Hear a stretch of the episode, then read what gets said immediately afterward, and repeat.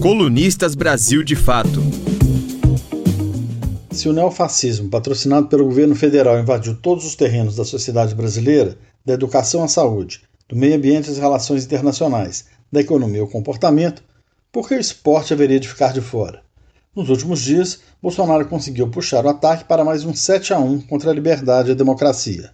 A condenação pelo Tribunal Desportivo da jogadora de vôlei Carol Solberg, que se manifestou criticamente ao presidente depois de um jogo, sublinhou a lei não escrita da liberdade relativa, que confunde valores universais com interesses do governo.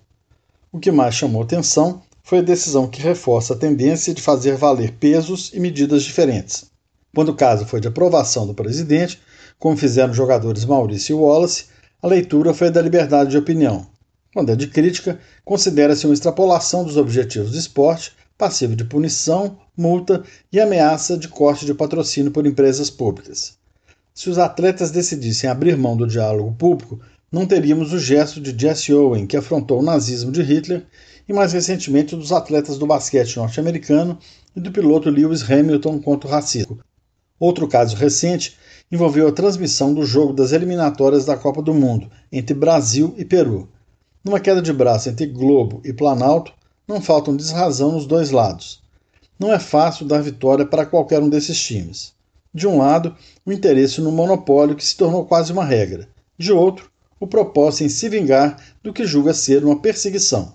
Quem perdeu foi o torcedor. O Ministério das Comunicações entrou em campo mudou as regras em cima da hora e transmitiu a partida pela TV Brasil.